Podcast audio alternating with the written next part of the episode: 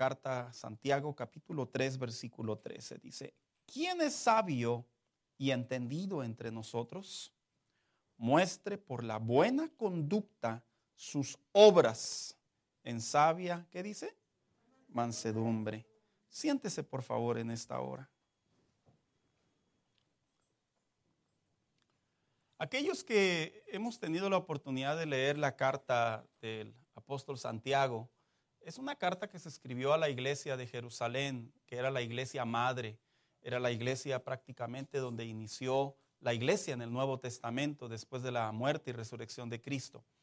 Y esta iglesia, hermanos, como toda iglesia, eh, le era necesario que siguiera recibiendo instrucciones en relación a la relación con Dios, en relación a cómo se debe de vivir una buena, una sana comunión con Dios.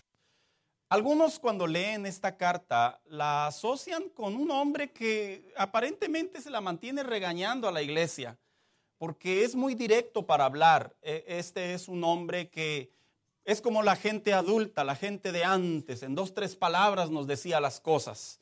Y este apóstol tiene esta característica, de hecho ya era un hombre adulto cuando se escribió esta carta. Y dentro de los muchos consejos que le da a la iglesia, hay uno en particular que es el que precisamente voy a dar continuidad yo a esta serie de mensajes que iniciamos la semana pasada, consejos para volver a empezar.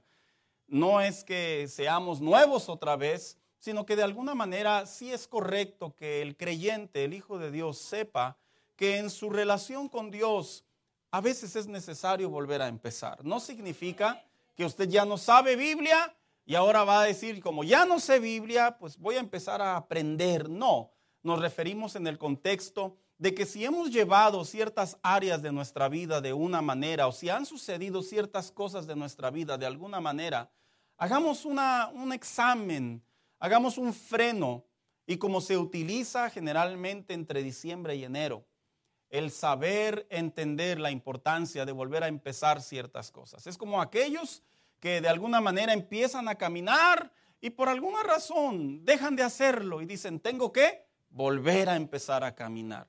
La semana pasada hablábamos en relación a consejos para volver a empezar, cómo el apóstol Pablo le hablaba a la iglesia de Filipenses y hablamos acerca de ese mensaje eh, con una, no con una buena actitud como lo es hoy, sino con una vida de iniciativa, en donde el apóstol Pablo le enseñaba a la iglesia y le decía que cuando el Hijo de Dios obviamente nace y comienza a crecer en el Evangelio. Hablamos cómo el Espíritu Santo se convierte en esa iniciativa en nosotros para que se cumpla la buena voluntad de Dios sobre nuestras vidas. Y bendito Dios que esa buena voluntad no es egoísta, sino que esa buena voluntad va más allá. Quiere bendecir a nuestro alrededor, a nuestra familia, a nuestras entradas, nuestras salidas, etcétera, etcétera. De tal manera que cuando alguien toma los consejos de la palabra de Dios, tal como la Biblia lo enseña, para un buen juicio, para un buen razonamiento, para una buena vida, no importa la edad que usted tenga, le van a ayudar de manera divina. No importa el problema en el que usted esté metido, me atrevo a usar esa frase, no estoy vendiendo un producto, es que es bíblico. No importa qué tan sumergido esté en una mala decisión, qué tan sumergido esté en la consecuencia de sus actos. Siempre escuchar los consejos de la palabra de Dios serán aliciente, serán esperanza, serán vida. ¿Para qué? Para que vuelva a resurgir la sana comunión con Dios, la restauración con Dios. Por eso es que se predicaba muchos años atrás que cuando las personas venían a Cristo, eh, sin importar la vida que llevaran, Dios los transformaba. Y sí es cierto, hermanos, milagrosamente, vimos gente cambiar en relación a alguna adicción, en relación a su temperamento, en relación a sus pensamientos. ¿Por qué? Porque de manera milagrosa, cuando la persona viene al Señor, cuando la persona sigue los consejos de la palabra de Dios, realmente hay un cambio. La vida cristiana no es una religión más entre las opciones. La vida cristiana es lo que la Biblia enseña, que Dios le habla al hombre a través de historias, a través de prohibiciones, a través de advertencias, a través de consejos, de qué manera se puede mejor vivir la vida en la actualidad. Y en esta ocasión, al hablar de este tema, una vida con una buena actitud, eh, este consejo que le daba el apóstol Santiago a la iglesia de Jerusalén en aquellos años es un consejo muy marcado, hermano, que tiene que ver con el día a día del hombre. De hecho, cuando hablamos de la palabra actitud, Algunas personas lo asocian con la disposición, es bien acertado, pero hay otras personas que definieron mejor que la actitud representa la predisposición o el ánimo con el que vamos a enfrentar las cosas. Por ejemplo, cuando hablamos de la actitud nos referimos a la manera en la que nos comportamos cuando viene algo en la vida. Un ejemplo, cuando tú te levantas por la mañana, yo me levanto, todo dormido, todo oído. Hay unos que se levantan, por así decirlo, así como, ¿cómo para qué me desperté? Y a partir de ese momento depende mucho cómo va a querer llevar su día a día o, la continuidad de sus horas. Otros se levantan diciendo, qué bueno que ya amaneció y con esa actitud, con ese ánimo, con esa disposición o esa predisposición, muchas cosas pueden salir buenas. Algo que me llama mucho la atención, que lo quiero traer como ejemplo. Yo como recuerdo cuando estaba pequeño en el Evangelio y en la edad, hermanos. Y de repente escuchamos las conversaciones de los hermanos ahí, ¿verdad? Diciendo, no, ahora que ya eres cristiano, ya ve cómo nos querían adoctrinar, hermano. Ahora que eres cristiano, si te pegas con el martillo, alaba al Señor. Ah, caray. Pues, me pegaba con el martillo y me acordaba de aquel hermano. Decía, no, me duele, me duele. Porque precisamente el ánimo cambia puede estar trabajando a gusto, pero si viene un evento a su vida, obviamente puede cambiar su estado de ánimo, puede cambiar la disposición de la que usted actúa. Como me acuerdo aquellos hermanos, y no estoy criticando, estoy trayendo historias de las, de las sendas antiguas, que de repente se quedaba el carro tirado y usted ahí, sálgase y alabe al Señor. ¿Cuál sálvase y alabe al Señor? Empiece a buscar a ver quién le ayuda. Porque no creo que vaya a haber mucho cambio, por así decirlo. De tal manera que cuando se habla de la actitud, del ánimo, de la disposición o la predisposición como consejo en la vida cristiana, pareciera ser que de alguna manera se convirtió en mentiras en la relación con Dios. Le voy a decir por qué. Algunas personas piensan que en la vida cristiana tener actitud significa no vernos mal. En otras palabras, que las personas que nos miran alrededor que no nos vean tristes porque somos cristianos. No, hermano, la realidad es que cuando hablamos de una actitud, no estamos hablando de aparentar algo para que la gente vea lo contrario. De hecho, cuando vemos la palabra de Dios, los hombres de Dios en todo momento expresaron su ánimo, su actitud, su disposición, su predisposición a los diferentes cambios de la vida. Algunos de alguna manera interpretan el término mal aplicado que tener una buena actitud cristiana. Tiene que ver, por así decirlo, no solamente con que los demás nos vean siempre alegres, sino como que nos mentalizamos, ahora que soy hijo de Dios nada me debe doler, ahora que soy hijo de Dios nada me debe entristecer, ahora que... No, la realidad es que no se trata de engañarnos a nosotros mismos, como algunos lo enseñan, como algunos lo piensan, no. La vida cristiana tampoco tener una buena actitud tiene que ver, como diría alguien por ahí, ¿verdad? Por el hecho de ser hijo de Dios, yo siempre debo traer una sonrisa colgate en mi rostro. Tampoco, hermano. De hecho, es interesante que cuando se habla de la vida del Hijo de Dios, hay muchos escenarios en la Escritura en donde hombres sintieron dolor y lo expresaron. El salmista David era un hombre que lo hablaba, que era transparente en su relación con Dios. De hecho, la gran mayoría de los salmos escritos por David muestran la esencia de la disposición que había en su corazón en ese momento.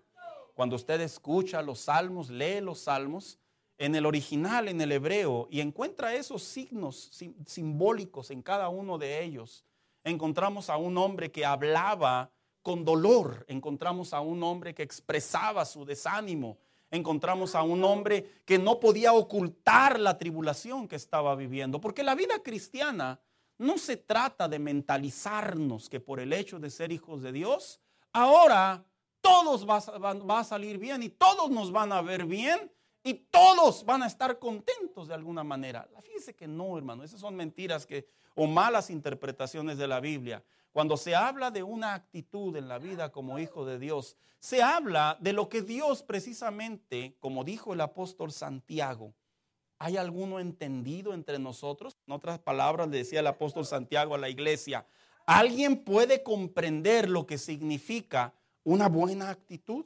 Y sabe, Cuando se habla de una buena actitud, de acuerdo a la Biblia, uno de sus mejores interpretaciones que se puede ver es que una buena actitud es el reflejo de nuestra comunión con Dios sobre nuestro corazón. Un ejemplo.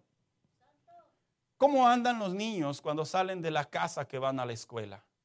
Si en la casa los trataron bien en la mañanita y no sé, le hicieron su pancake y, y lo peinaron y le dijeron cosas lindas. ¿Cómo reacciona ese niño cuando sale de la puerta de su casa? Cuando va a la escuela. Va hasta dando saltitos, ¿ah? Pero ¿cómo sale ese niño, hermano, cuando de alguna manera en casa le llamaron la atención? Le dijeron, ya vete a la escuela, ya, vas a almorzar, vete, ya, ya, ya. Y dicho sea de paso, la, yo no sé si le sucede a los demás, pero mis hijos dicen que la comida de la escuela se tiene que orar mucho para que sepa buena. Mucho se tiene que orar. No sé si le pasa a los demás muchachos, ¿verdad? No sé si mis hijos tienen buen mal paladar, buen paladar, paladar exigente, pero me dicen, a veces me dicen, la comida sabía cartón, papá. digo, bendito Dios que yo ya pasé por ahí, ¿verdad? en fin, el punto está que la actitud de, sí determina, hermano, cómo arrancamos las cosas, cómo vivimos las cosas. Y cuando el apóstol Santiago le decía a la iglesia, ¿hay alguno entendido entre nosotros? Es porque el apóstol Santiago les daba el consejo, el buen consejo de cómo es que la vida cristiana debe de tener una buena actitud. Mire, escúcheme por favor, todo cristiano debe de considerar como consejo una buena actitud. En primer lugar, sí, ¿por qué es tan importante una buena actitud? Es importante porque Dios, dice la Biblia, que pesa los corazones. ¿Sabe? Cuando tú lees en la Biblia la palabra corazón en el Antiguo Testamento particularmente, se asocia mucho con la palabra alma o la parte espiritual, con la parte que le da el motor, el inicio a las cosas, que le da el cambio, ya sea bueno o malo. Y cuando la Biblia dice en Proverbios, porque Dios pesa los corazones, lo que dice básicamente el sabio eclesiastés, quien escribió esa parte de la Biblia, se refiere que delante de Dios espiritualmente Dios puede percibir la actitud con la que estamos llevando nuestra vida. Escuche lo que le voy a decir, hermano mío. Un estudiante que va a la escuela está comprobado psicológicamente, inclusive que es el comportamiento del hombre. Un estudiante que va a la escuela con una mala actitud puede tener muy buenos maestros. Pero si su mala actitud, su disposición, su predisposición es, perdóneme la palabra mexicana, es valedora. Básicamente difícilmente va a poder aprender. Lo voy a llevar ahora al marco cristiano, al marco espiritual. Un cristiano puede tener una buena enseñanza, puede tener una buena compañía de hermanos en la fe. Puede la iglesia estar a buen tiempo de distancia. Puede tener muchas cosas a su favor, pero si su actitud, su disposición, el ánimo con el que vive la fe no es bueno, automáticamente muchas cosas no las percibe tal y cual son. Y cuando la Biblia dice la importancia de tener una buena actitud, como le dijo el apóstol Santiago a la iglesia de Jerusalén, es porque precisamente Dios pesa los corazones. Dios pesa los corazones. ¿Qué significa? Que Él, Él puede ver el interior. ¿Sabías tú que nosotros podemos engañar a las personas, hermano, con nuestra actitud? En serio. Por fuera podemos estar sonriendo, ¿verdad? Ay, está bien rica la comida, mujer, qué buena. Pero por dentro, ¿qué hice para merecerme este pecado? Porque la realidad es que la actitud ante los ojos del hombre es exterior generalmente, pero ante los ojos de Dios es ambas partes. Y es tan importante que un creyente tome como consejo tener una buena actitud, porque vuelvo a repetir, Dios pesa los corazones. ¿Por qué razón también es tan importante que el cristiano tenga una buena actitud? No solo porque Dios pesa los corazones, sino porque Jesús lo veía constantemente en la gente. Cuando usted lee los evangelios, dice la Biblia, y Jesús conociendo sus pensamientos. Otras versiones dice, y Jesús conociendo su corazón.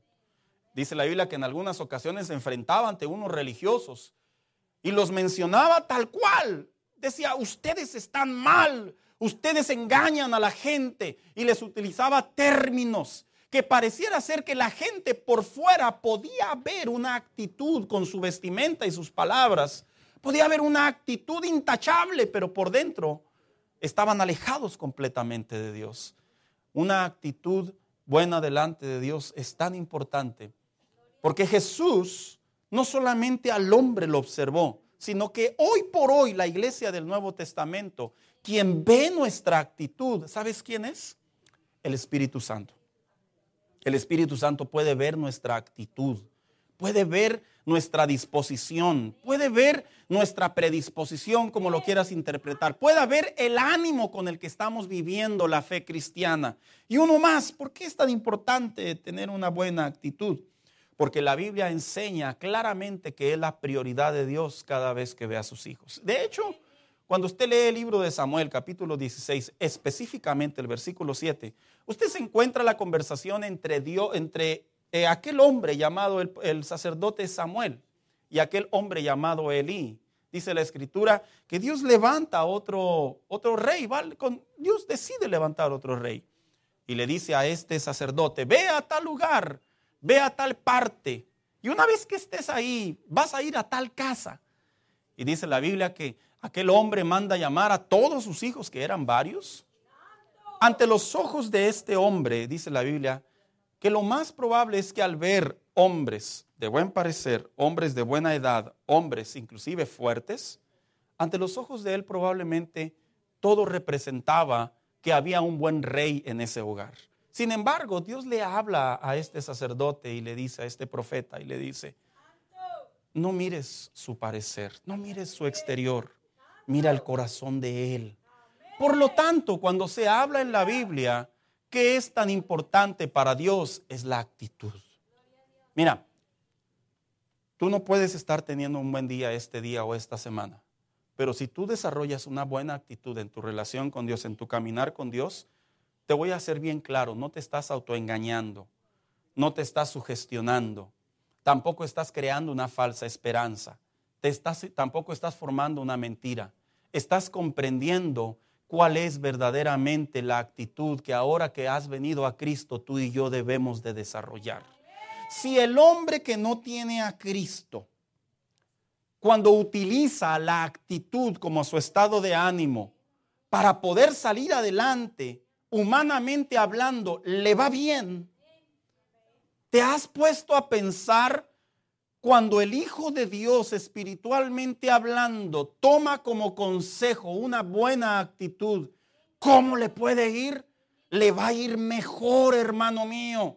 Porque mientras el hombre vive bajo la misericordia de Dios, el Hijo de Dios vive bajo la bendición de Dios y en cuestiones de distancias estamos a miles de años luz, por así decirlo. El hombre que tiene a Cristo y tiene una buena actitud, el corazón de él aprende a desarrollar una mejor relación con Dios a tal grado que lo que puede venir a su vida, vuelvo a repetir, no es que le estemos dando un lavado de cerebro, o que le querramos meter cosas que no existen. Es que una buena actitud observada por Dios pesa el corazón y Dios termina honrando tu manera de actuar, tu manera de pensar, tu manera de vivir. Así que surge otra pregunta. ¿Cómo saber si yo tengo una buena actitud? Oiga, qué buenos somos para, para autoexaminarnos, ¿verdad? ¿Cuántos se acuerdan cuando jugábamos fútbol?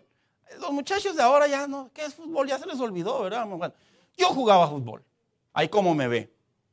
Y de repente cuando íbamos a lugares en donde no nos conocían, surgía la pregunta, ¿cómo te llamas? No, pues me llamo Saúl. ¿Y qué tal juegas? ¿Usted cree que yo iba a decir, oh, yo soy bien malo? Claro que no. ¿Usted cree que iba a decir, no, a mí nunca me agarra nadie? No, yo, yo. ¿Qué tal juegas? Bien. No es que, ¿sabes que te mentí? Sí, juego muy bien. Porque mi actitud era cuál, de alguna manera, saber cómo responder ante una necesidad o ante un problema. Cuando tenemos esa imagen de nosotros, siempre por lo general, siempre aumentamos más el nivel, ¿verdad, hermanos? Un ejemplo, si andamos con mucha hambre y vamos a la casa y nos quedamos tirados a una cuadra de la casa, por esa hambre y por esa actitud, llegamos a la casa y decimos, me quedé tirado tres cuadras atrás, ¿verdad? Porque generalmente nuestra actitud sí define mucho la percepción de las cosas. Llama mucho la atención cómo cada uno de nosotros debe de hacer una, autoexaminación y decir, ¿tengo buena actitud en mi comunión con Dios? ¿Tengo buena actitud? Bueno, sí hay, una sí hay maneras de cómo poder comprobar si somos cristianos de buena actitud. Uno, de acuerdo a nuestro día a día. Escuchen, voy a poner un panorama que dijo alguien por ahí, ¿verdad? Casos de la vida real, todo lo parecido es meramente coincidencia. Si usted se levanta por la mañana y el perro sale corriendo, aguas. Si usted se levanta por la mañana y su hijo lo mira y luego mejor se da la media vuelta y se va, aguas. Si usted llega al trabajo y cuando hay unas personas conversando y usted llega y se van, aguas. Porque generalmente una buena actitud atrae a las personas. Una buena actitud anima a las personas. Una buena actitud forma relaciones. Una buena actitud trae buenos pensamientos. Una buena actitud nos lleva a mejor vivir la vida. Si usted es un creyente, como le pasa a muchos. Mire, los niños son bien sinceros, hermanos.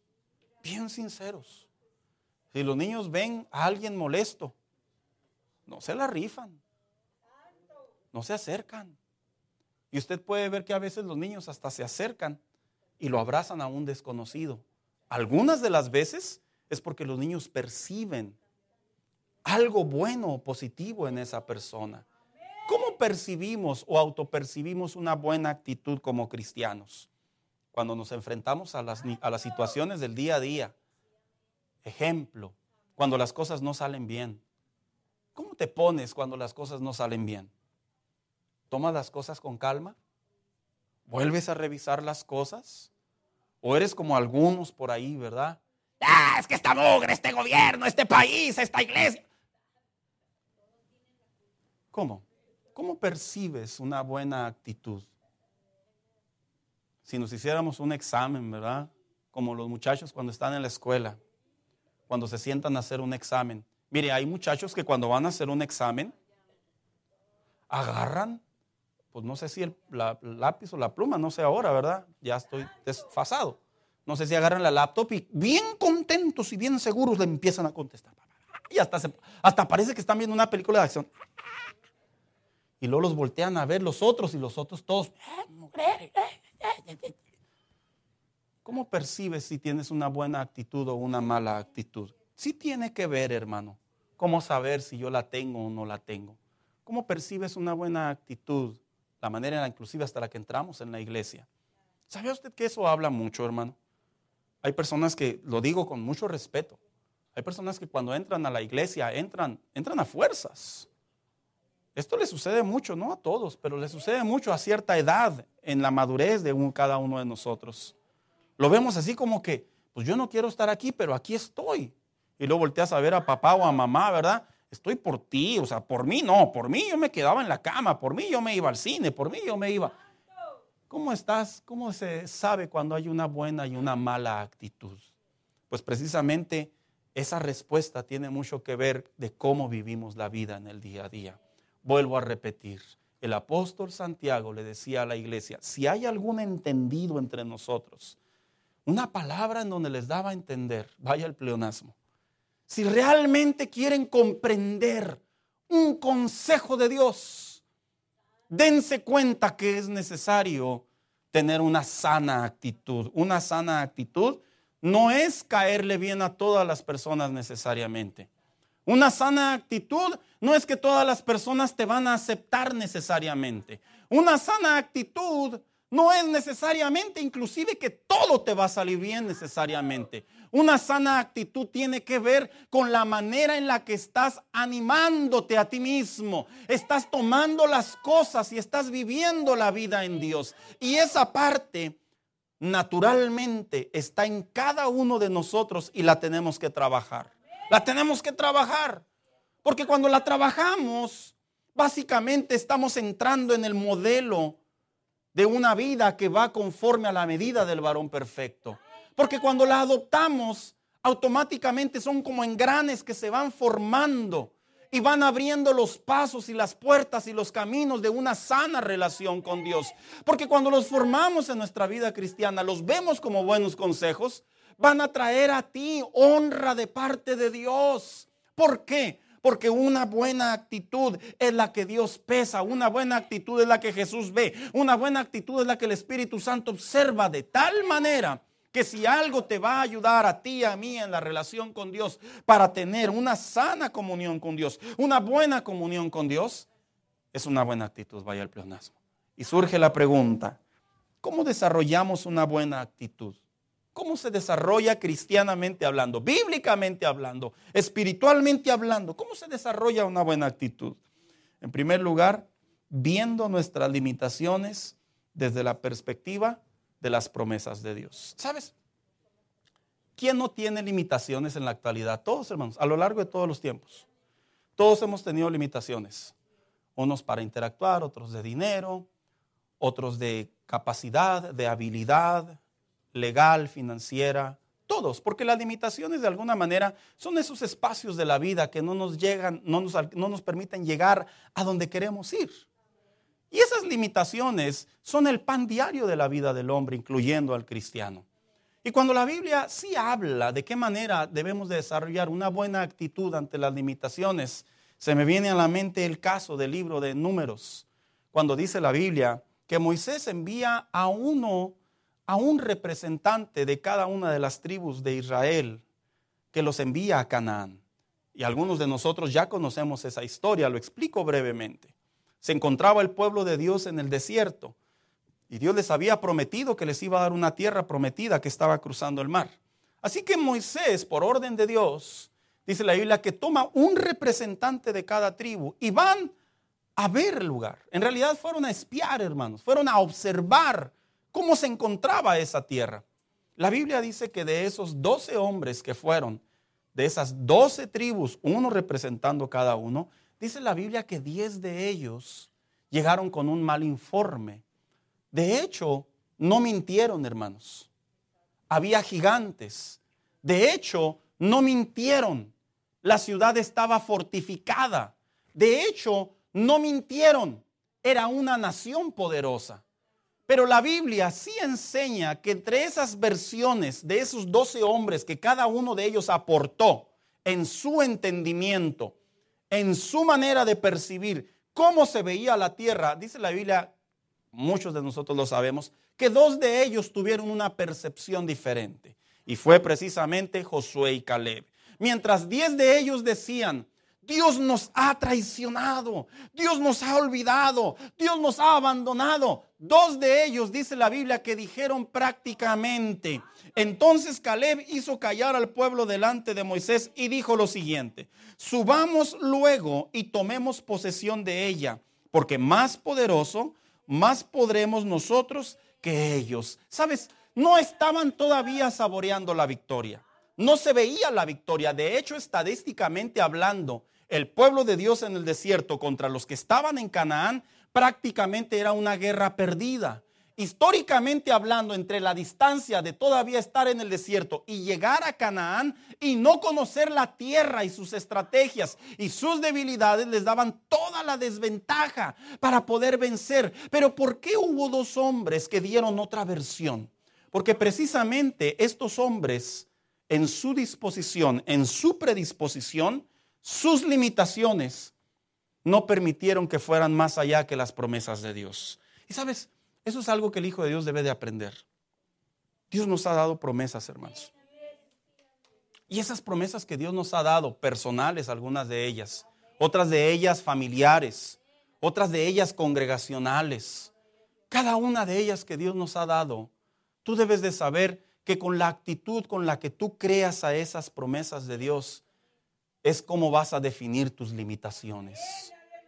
¿Cómo me llama la atención cuando los cristianos nos enfrentamos en este via crucis de las limitaciones?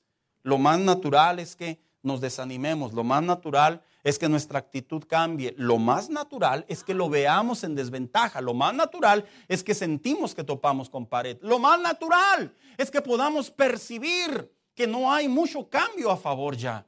Pero cuando la Biblia dice que Dios da una promesa, cuando la Biblia dice que Dios emite algo, que nada lo puede detener, que puerta que se abre no se puede cerrar y puerta que se cierra no se puede abrir, automáticamente estamos hablando que Dios pone una senda abierta, una puerta abierta, un camino abierto. Y lo único que Dios espera de nosotros es tener la actitud, la disposición para ir y hacer lo que Dios nos ha dado conforme a su palabra. Mira, 10 contra 2. Si esto hubiera sido democrático, democrático. ¿Sabes qué hubiera dicho Moisés? Diez contra dos. Nos quedamos en el desierto. Pero es que las limitaciones generalmente así funcionan. Las limitaciones siempre están en desventaja de nosotros. Pero la actitud de las promesas de Dios siempre terminan siendo honradas en nuestra relación con Dios. Y surge la pregunta, ¿a qué te estás enfrentando actualmente? Que sientes que hay limitaciones. No, pastor, no lo siento, lo veo. Aquí estás viendo limitaciones. No solo lo veo, pastor, ahí está. Ahí está la limitación. Está bien. No te estoy diciendo ignórala necesariamente. Tampoco te estoy diciendo hazte como si no vieras nada. Lo que te estoy diciendo es que tengamos la actitud de saber que en Dios las limitaciones no nos pueden ser un estorbo que las limitaciones en Dios con una sana actitud pueden cambiar las cosas. Mira, la Biblia enseña que aunque diez hombres dieron, emitieron su respuesta que no había posibilidad de ganar, por dos hombres, dos hombres que dijeron que sí, fueron y uno de ellos conquistó gran parte de Canaán y si me refiero a Josué, al punto que dice la Biblia que en una ocasión cinco reinos se juntaron para darle, por así decirlo, eliminar, para exterminar a la nación de Israel y aún ahí en medio de esa tribulación, en medio de esa aflicción, en medio de esa limitación, que, que militarmente hablando cinco naciones contra el pueblo de Dios era automáticamente perder, un hombre llamado Josué. Tenía en su corazón lo que le llaman la actitud, la disposición de recurrir a Dios, de decir, si tú dijiste que Canaán nos pertenece, nos pertenece y por tanto vamos a luchar por ello. Y la Biblia enseña, hermano mío, que Dios le dio la victoria. ¿Por qué Dios da la victoria? Por la actitud, por la disposición porque tú estás creyéndole a Dios y esa disposición la vas cristalizando. Voy a hacer una aclaración. Tener actitud. No significa así como que venir, orar, Señor, dámelo, ya tengo una buena actitud. Ni, no, no, no, no. La actitud tiene que dar pasos, pasos en medio de las limitaciones. Y esas limitaciones, hermano, ahí es donde se comprueba que Dios realmente a los entendidos les abre puertas. Dos, ¿cómo desarrollamos una buena actitud? Vistiéndonos del nuevo hombre. Mire lo que dijo el apóstol Pablo. Y vestidos del nuevo hombre, creado según Dios en la justicia y la santidad de la verdad. Le estaba dando el consejo apostólico a la iglesia de los Efesios en relación a la conducta, en relación a la actitud de la vida cristiana. Sabes, cuando la gente viene a Cristo, es entendible, hermano es totalmente entendible. No creas tú que alguien viene al altar, se arrepiente, le entrega su vida al Señor y se levanta y ya lo sabe todo. No. De hecho, he de decirle que conozco tantos casos de tantos cristianos que le entregan genuinamente su vida al Señor y por ignorancia, por falta de discipulado, por mala enseñanza, aún siguen practicando cosas que no son del agrado de Dios. ¿Cómo sucede eso? Lo que pasa es que no es que el Espíritu Santo no los ilumine, lo que sucede es que el proceso de la vida de cada uno de nosotros es diferente en Dios. Y lo que estaba sucediendo en la iglesia de Éfeso, cuando el apóstol Pablo les dijo esta frase, lo que les daba a entender es que ahora que son hijos de Dios, la vestidura pasada, los pensamientos pasados, las acciones pasadas, la vida de, manera de vivir pasada, dice, ya no puede estar en ti, sino que ahora ha sido vestido. Cuando dice el apóstol Pablo vestido, se refiere precisamente a la manera de comportarnos, a la manera en la que estamos. Un ejemplo, eh, eh, es interesante que el que va a jugar fútbol eh, y anda vestido de futbolista, todo indica que va a jugar fútbol. Si estoy en lo correcto, ¿verdad, hermanos?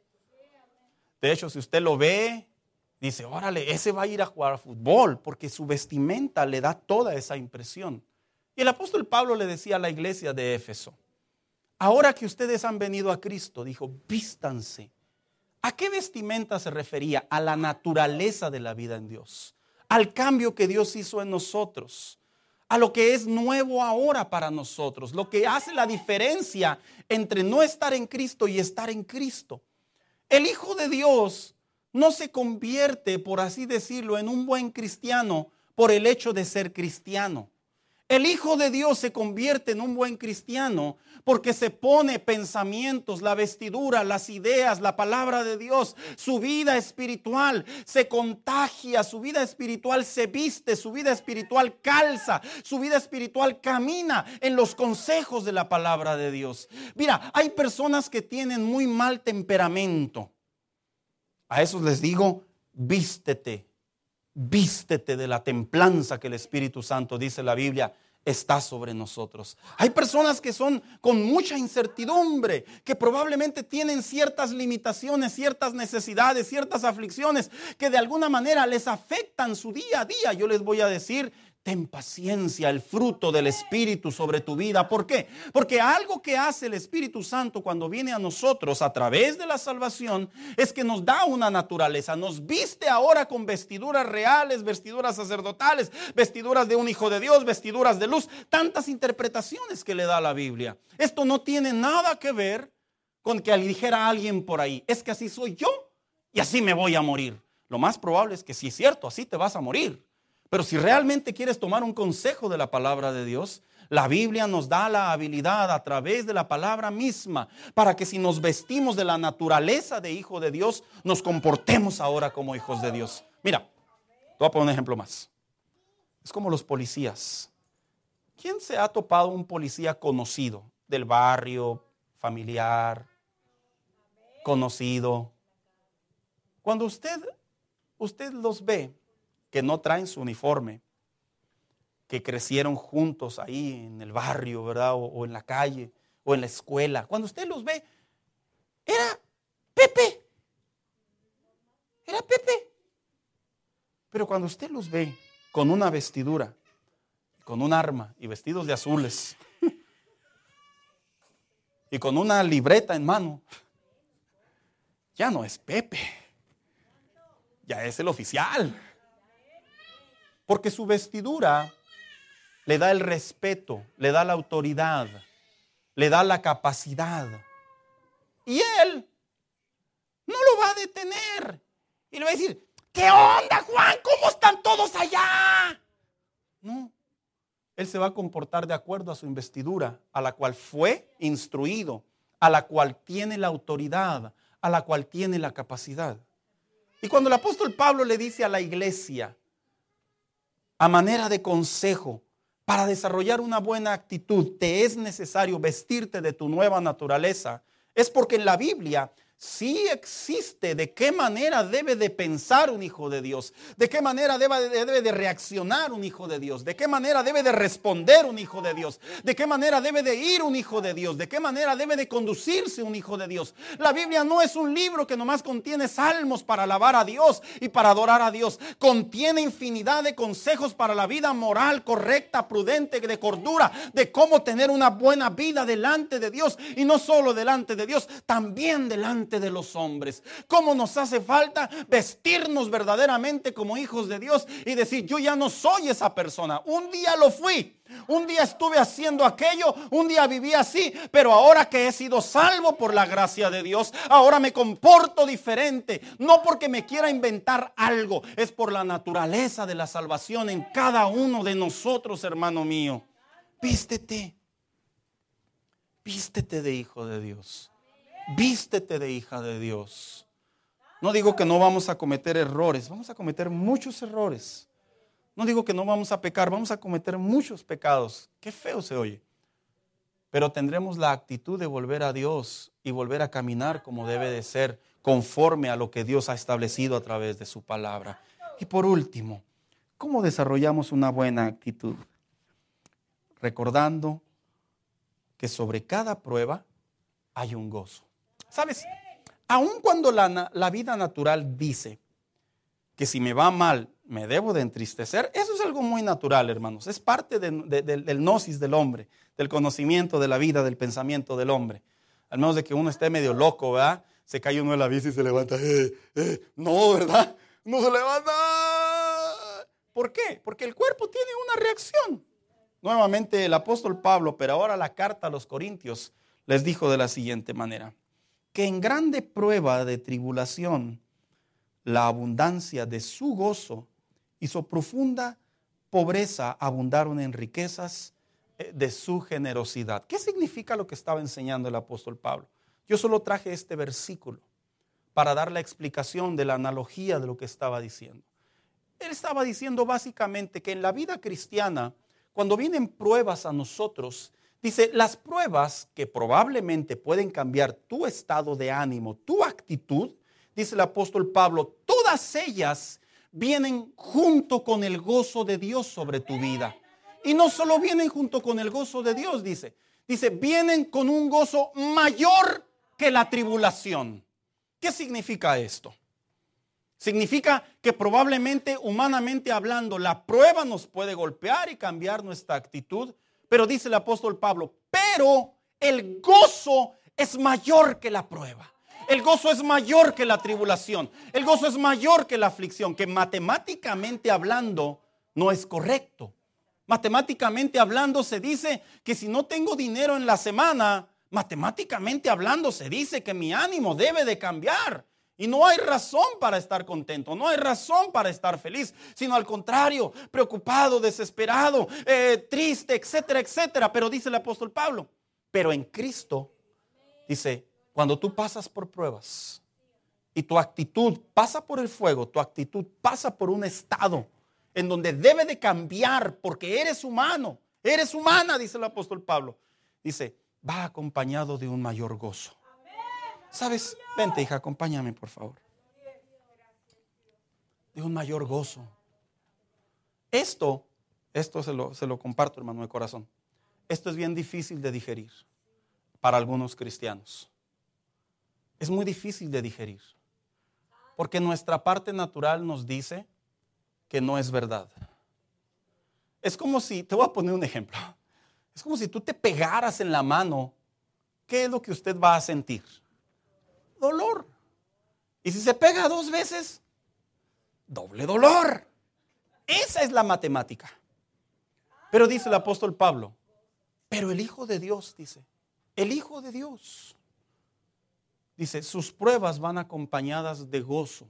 Y cuando la Biblia dice gozo, se refiere a lo que en contexto la palabra gozo significa. Gozo significa seguridad, significa alegría, significa paz, significa paciencia. ¿Y por qué le doy esos sinónimos?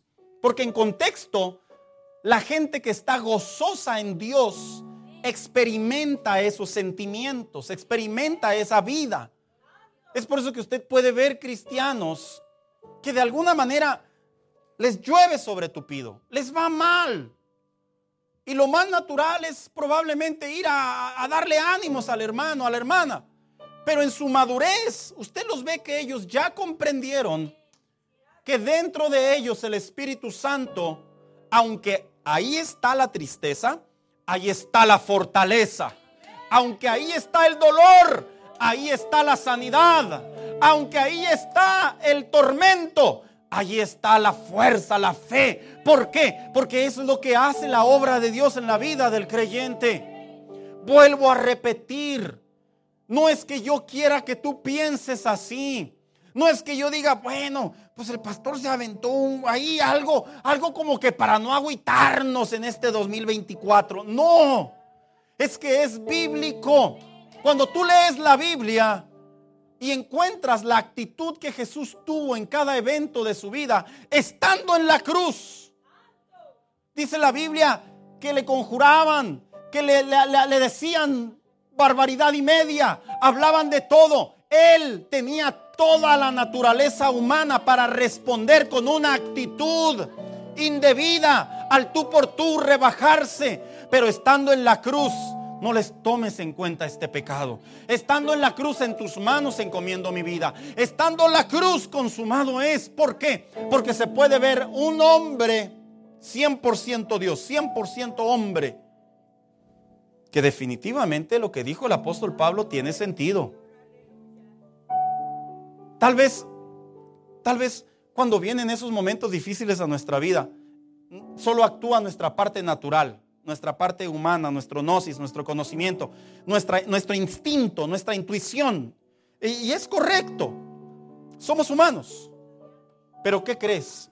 Estamos evitando, estamos olvidando, estamos pasando por alto que el Espíritu Santo está en nosotros para recordarnos que en medio de cada tribulación es mayor la fortaleza es mayor, es mayor. Esto, esto es madurez, se lo digo de corazón. Hay un dicho que dice por ahí que el que ríe al último, ríe mejor, ¿verdad? ¿Será posible que cuando vienen esas limitaciones, será posible que cuando eh, entendamos lo que verdaderamente somos en Dios, ¿Será posible que ahora a ese problema no nos vamos a burlar de él, pero le vamos a lanzar una sonrisa así como que este no es el fin? Este no es el fin. Aquí no se va a acabar todo. ¿Será posible que como hijos de Dios desarrollemos un corazón delante de Dios? En donde cuando vengan las malas noticias sobre la mala noticia, sobre la mala noticia, sobre la mala noticia, vamos a decir, pero tengo que recordar que hay promesa que Dios me hizo a mí, a mi familia, a mi hogar, a mi iglesia, a mi vida. Y todo esto solo es parte de la vida cristiana, pero no es el destino de mi relación con Dios. ¿Será posible que se pueda? Sí. Sí. Sí se puede. Pero para que eso suceda, yo tengo que tomar el consejo de cambiar, de tener una buena actitud. Dijo el apóstol Santiago, a los entendidos. O sea, en otras palabras, a los que realmente quieren. A los que quieren. A los que quieren. A los que realmente quieren entender. No es que digamos, me voy a autoengañar de ahora en adelante, pastor. No. Te estoy hablando de madurez. Vístete de la fe, Vístete de la paciencia, vístete de la templanza, vístete del gozo, vístete de la comunión con Dios que te va a hacer vivir la vida cristiana diferente, diferente. Quiero invitarlo a que se ponga de pie en esta tarde.